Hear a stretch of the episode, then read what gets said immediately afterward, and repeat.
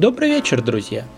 В эфире «Чайное радио» по РФМ. Я его ведущий Антон Дмитрощук, и сегодня мы слегка прикоснемся к теме, на которую я обычно избегаю говорить, к церемониальному аспекту чайной культуры. Не знаю, обращали ли вы внимание, но, насколько вижу я, чем глубже человек погружен в чай и чем серьезнее он относится к чаю, тем реже он произносит словосочетание «чайная церемония» чаепитие или дегустация – это сколько угодно, а вот церемония только в особых случаях. И наоборот, люди, мало знакомые с культурой китайского чая, склонны называть любое чаепитие с использованием качественного чая и качественной посуды чайной церемонией.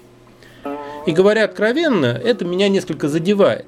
Я вижу в этом такую же профанацию, как, допустим, величание знатоком того, кто знает чуть больше других – или мастером того, кто чуть больше других умеет.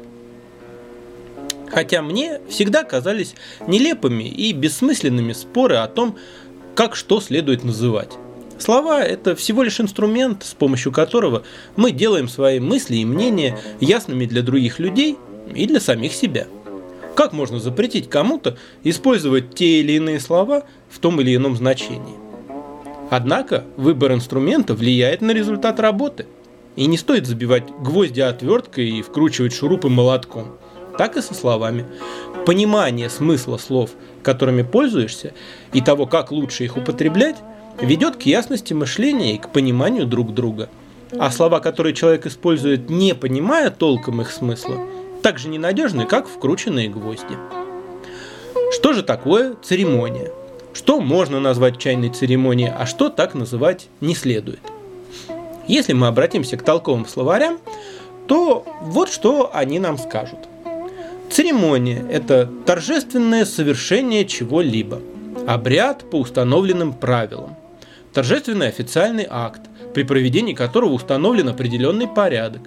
В переносном смысле то, что совершается медленно, с соблюдением каких-либо затрудняющих подробностей. И даже просто принужденность, стеснение в поступках и обращении. Вот так вот. Как видим, у всех этих определений есть один общий знаменатель. Это дисциплина, отсутствие произвольности и спонтанности и подчинение некому порядку. Проще говоря, церемония – это нечто такое, что делают не как хочется, а как положено. Как это соотносится с чаепитием в китайской манере? Честно говоря, не очень. Чаепитие, в кавычках, по-китайски – Мероприятие довольно непринужденное. В нем есть, конечно, какие-то правила. Но, во-первых, касаются они в первую очередь самого приготовления чая, но не поведения гостей. Во-вторых, они просты, разумны и преследуют ясную цель – получение максимального удовольствия от чая. В-третьих, все эти правила не строгие, они не являются какой-то незыблемой святыней, и если привычный порядок по той или иной причине нарушается, ну, например, из-за неопытности кого-то из участников – то это не трагедия и не кощунство, а просто еще один повод улыбнуться и расслабиться. В-четвертых, Китай велик и разнообразен, и в нем существует огромное множество способов готовить и вкушать чай. И если уж задаться целью следовать каким-нибудь правилам, то даже непонятно, каким именно. Да вдобавок каждый год возникают еще какие-нибудь новшества. Вот японская чайная церемония совсем иное дело, можно сказать, прямая противоположность не только манипуляция с чаем, но и все, что происходит во время этого действия, предельно жестко регламентировано. Например, можно говорить только на 5 тем, так что непринужденная хаотичная беседа, обычная за китайским чаем, в японском чайном домике просто невозможно. Непонятно, почему тем именно 5, а не 4 или 6. Большая часть правил не предназначена тут для понимания. Нарушение церемониала губительно для всей торжественной и возвышенной атмосферы, а сам обряд более или менее един во всех школах и практически не менялся уже более тысячи лет. Согласитесь, даже немного странно, что и китайский, и японский варианты называются одним словосочетанием – чайная церемония. Хотя и среди тех, кто работает с китайским чаем, тоже встречаются поклонники ритуалов и любители создавать себе ограничения. Например, совершать движение в один момент времени только одной рукой, тогда как вторая должна оставаться неподвижной.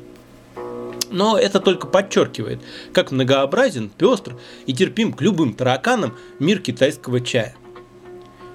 Тем не менее, и обобщенно китайский, и японский вариант традиционного чаепития – это разные, практически полярные формы, указывающие на общее содержание.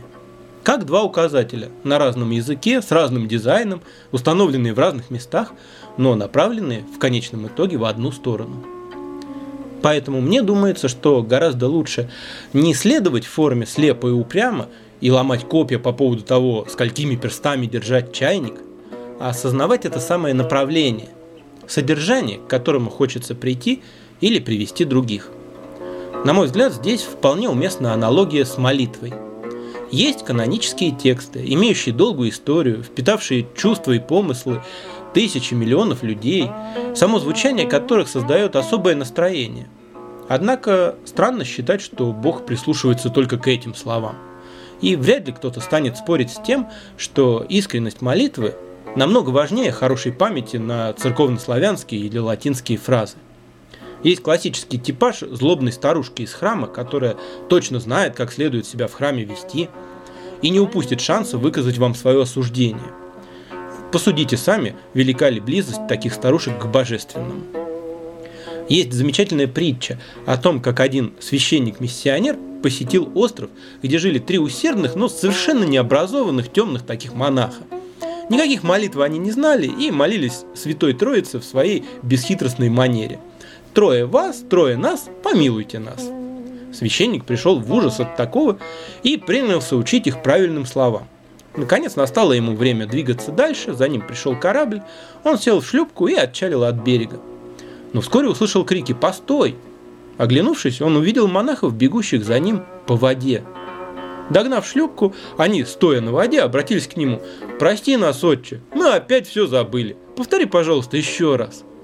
Священник поглядел на их подошвы, стоящие на водной глади, и вымолвил только «Молитесь, как молились».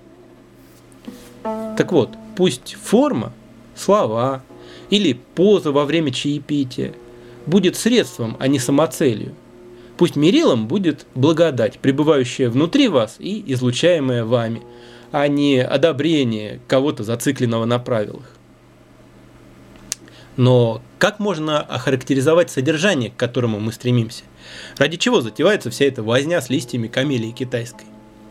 Можно сказать, что чаепитие – это отдых и снятие стресса. И это, конечно, будет правдой. И, кстати, прекрасно отдохнуть можно не только в китайской непринужденной раскрепощенности, но и в японской суровой строгости – можно сказать, что целью является состояние повышенной внимательности, легкая медитация, лучший контакт с самим собой, приносящий и удовольствие, и покой, и новые впечатления. Можно сделать акцент на чем-то еще. В том-то и прелесть, что практически невозможно найти два чайных клуба или даже двух чайных людей с одинаковым намерением. Каждый реализует свой собственный уникальный оттенок, и поэтому тоже – я не советовал бы слишком увлекаться придуманными кем-то другим правилами. Девиз наших любимых чайных учителей и друзей московского ишанского проекта «Чайное путешествие» гласит «Путешествуя за чаем, познаешь мир. Путешествуя с чаем, познаешь себя». Готовность к путешествию и познанию – это готовность меняться и готовность принимать изменчивую реальность, жить ею, а не застывшими и надежными иллюзиями – Говорят, что одним из значений иероглифа «люсин» – путешествие, использованного в этом названии, является еще и бунт, поскольку в Древнем Китае перемещения больших масс людей обычно были связаны с мятежами. Так что в чайном путешествии и чайном самопознании всегда есть вызов, мятеж против обыденности и неподвижности, и против застывших правил тоже. Насколько для всего этого важна церемониальность? Можно ли вовсе обойтись без правил и ограничений? Ведь спонтанность, свобода творчества – это же так здорово, правда? В северной традиции понятие границы, родного дома и священной земли относятся к общему руническому архетипу. Слова «особый» и «обособленность», то есть отделенность, отграниченность, однокоренные, и это неспроста.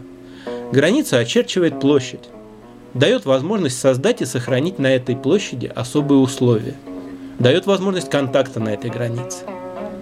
И если вы хотите побыть в чем-то возвышенном, торжественном и священном, Между ним и низменным, повседневным и обыденным должна пролечь граница. Добровольное принятие на себя обязанностей и ограничений, которые накладывает ритуал, это знак уважения к чаю, к гостям, к пространству, к самому себе. Да, это только форма. Без содержания она пуста и довольно глупо выглядит. Но содержание нуждается в форме, в воплощении.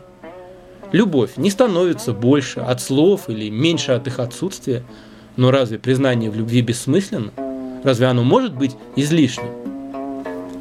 Недавно в чайной группе одного провинциального чайного города мне попалась интересная дискуссия о гунфу вообще и о гунфу-ча в частности. Она была как раз посвящена форме и содержанию.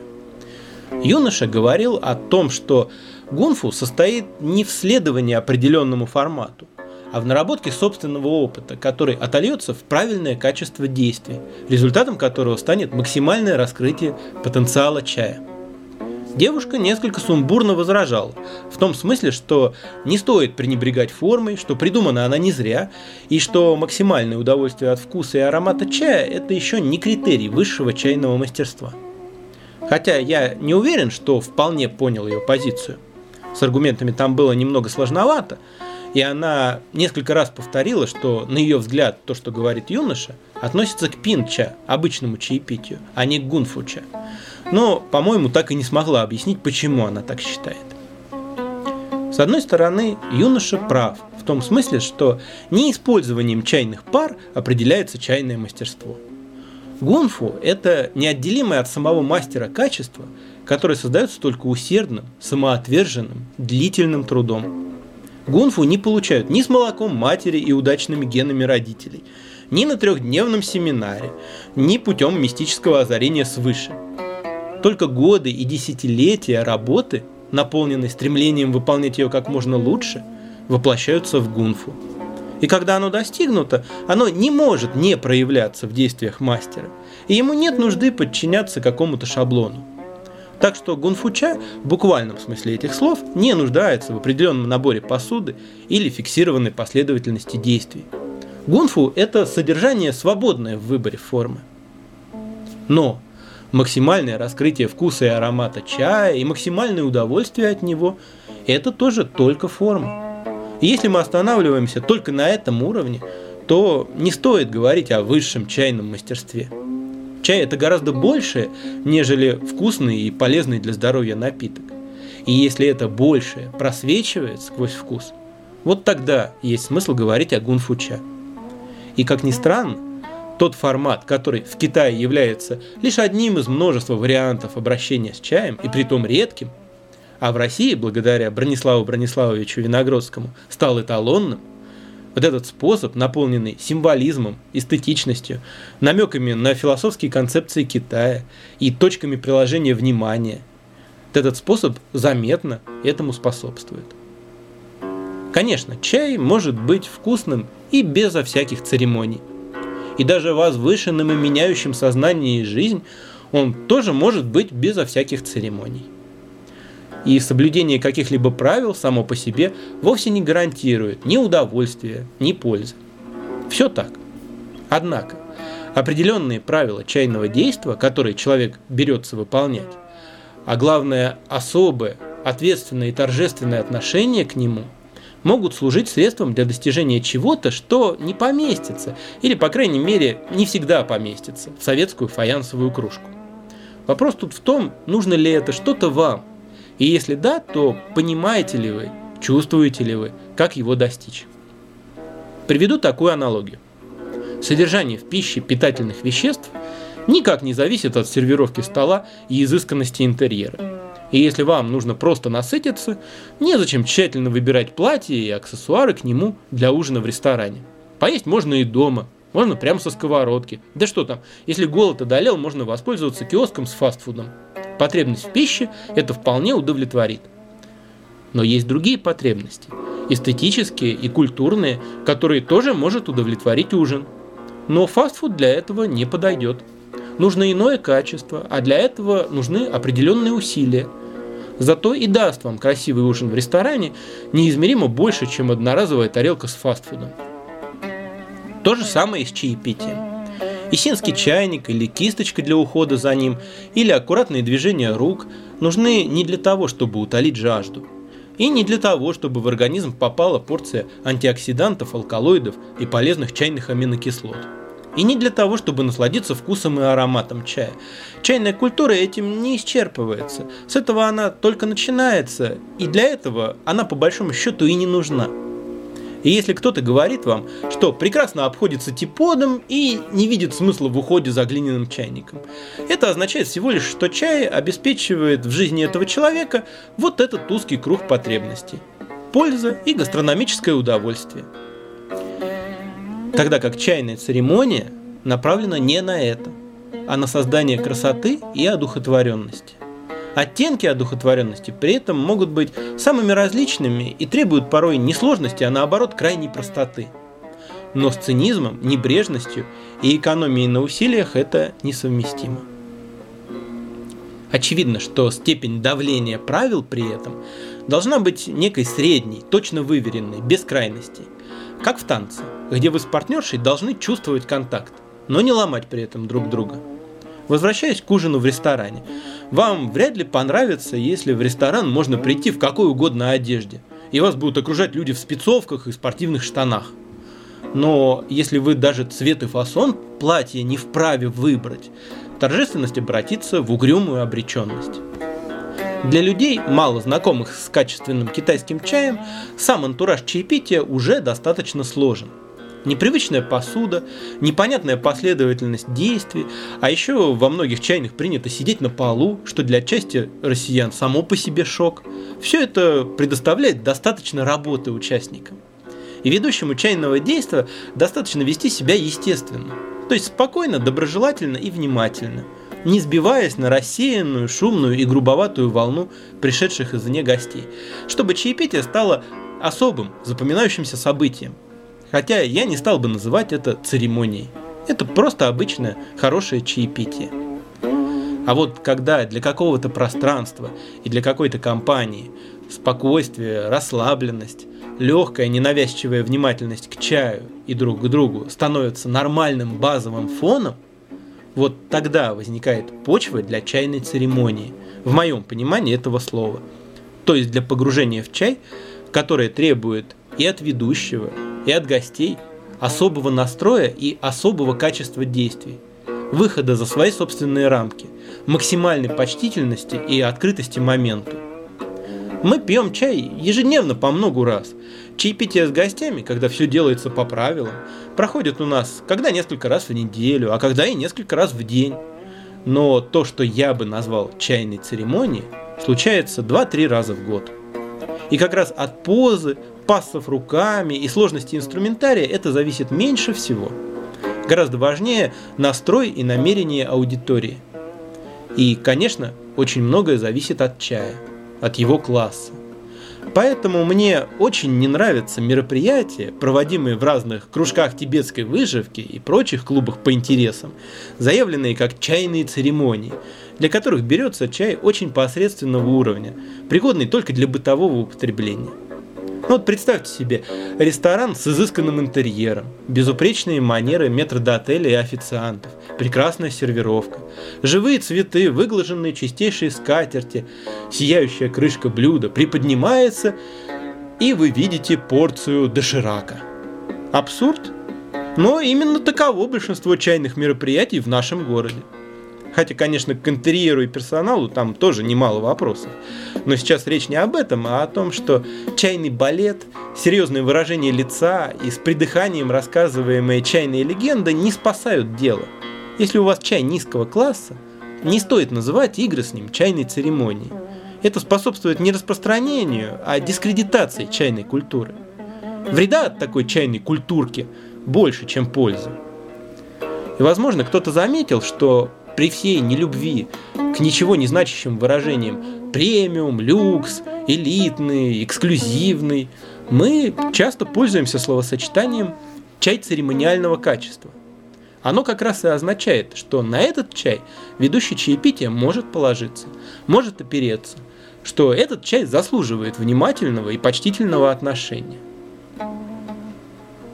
По-моему, я уже несколько раз сказал о целях и средствах, о том, что средство должно быть подчинено цели, а не наоборот. Но парадокс состоит тут в том, что если на чай, посуду и обращение с ними смотреть потребительски, только как на средство достижения некой мистической благодати, достичь этой цели вряд ли удастся. Нарабатывать вы в этом случае будете не внимательность и дружеский контакт со своей жизнью, а потребительское отношение. Вот когда вы будете заботиться о чайнике, не чтобы в будущем хорошо его наработать, чтобы в будущем чай в нем получался лучше, чтобы в будущем что-то от этого чая получить и так далее, а просто потому, что о чайнике хочется заботиться в настоящем, вот тогда вы и окажетесь там, куда стоит стремиться. В этом и волшебство чайного пути. В том, что к цели чайного путешествия нельзя ни добежать, ни долететь. Она вырастает вокруг вас, питаемая вашей любовью, уважением и добросовестностью. Сегодня весь вечер в нашей студии звучит гуцинь Чена Чанлина. Мастеров гуциня много, но господин Чен это все же нечто особенное – насколько свободно он обходится с классическими мелодиями и в то же время как покорно подчиняются ему звуки. Он точно знает, что произойдет со струнами в следующее мгновение и через мгновение, и до самого конца, пока музыка не кончится. Это ли не гунфу?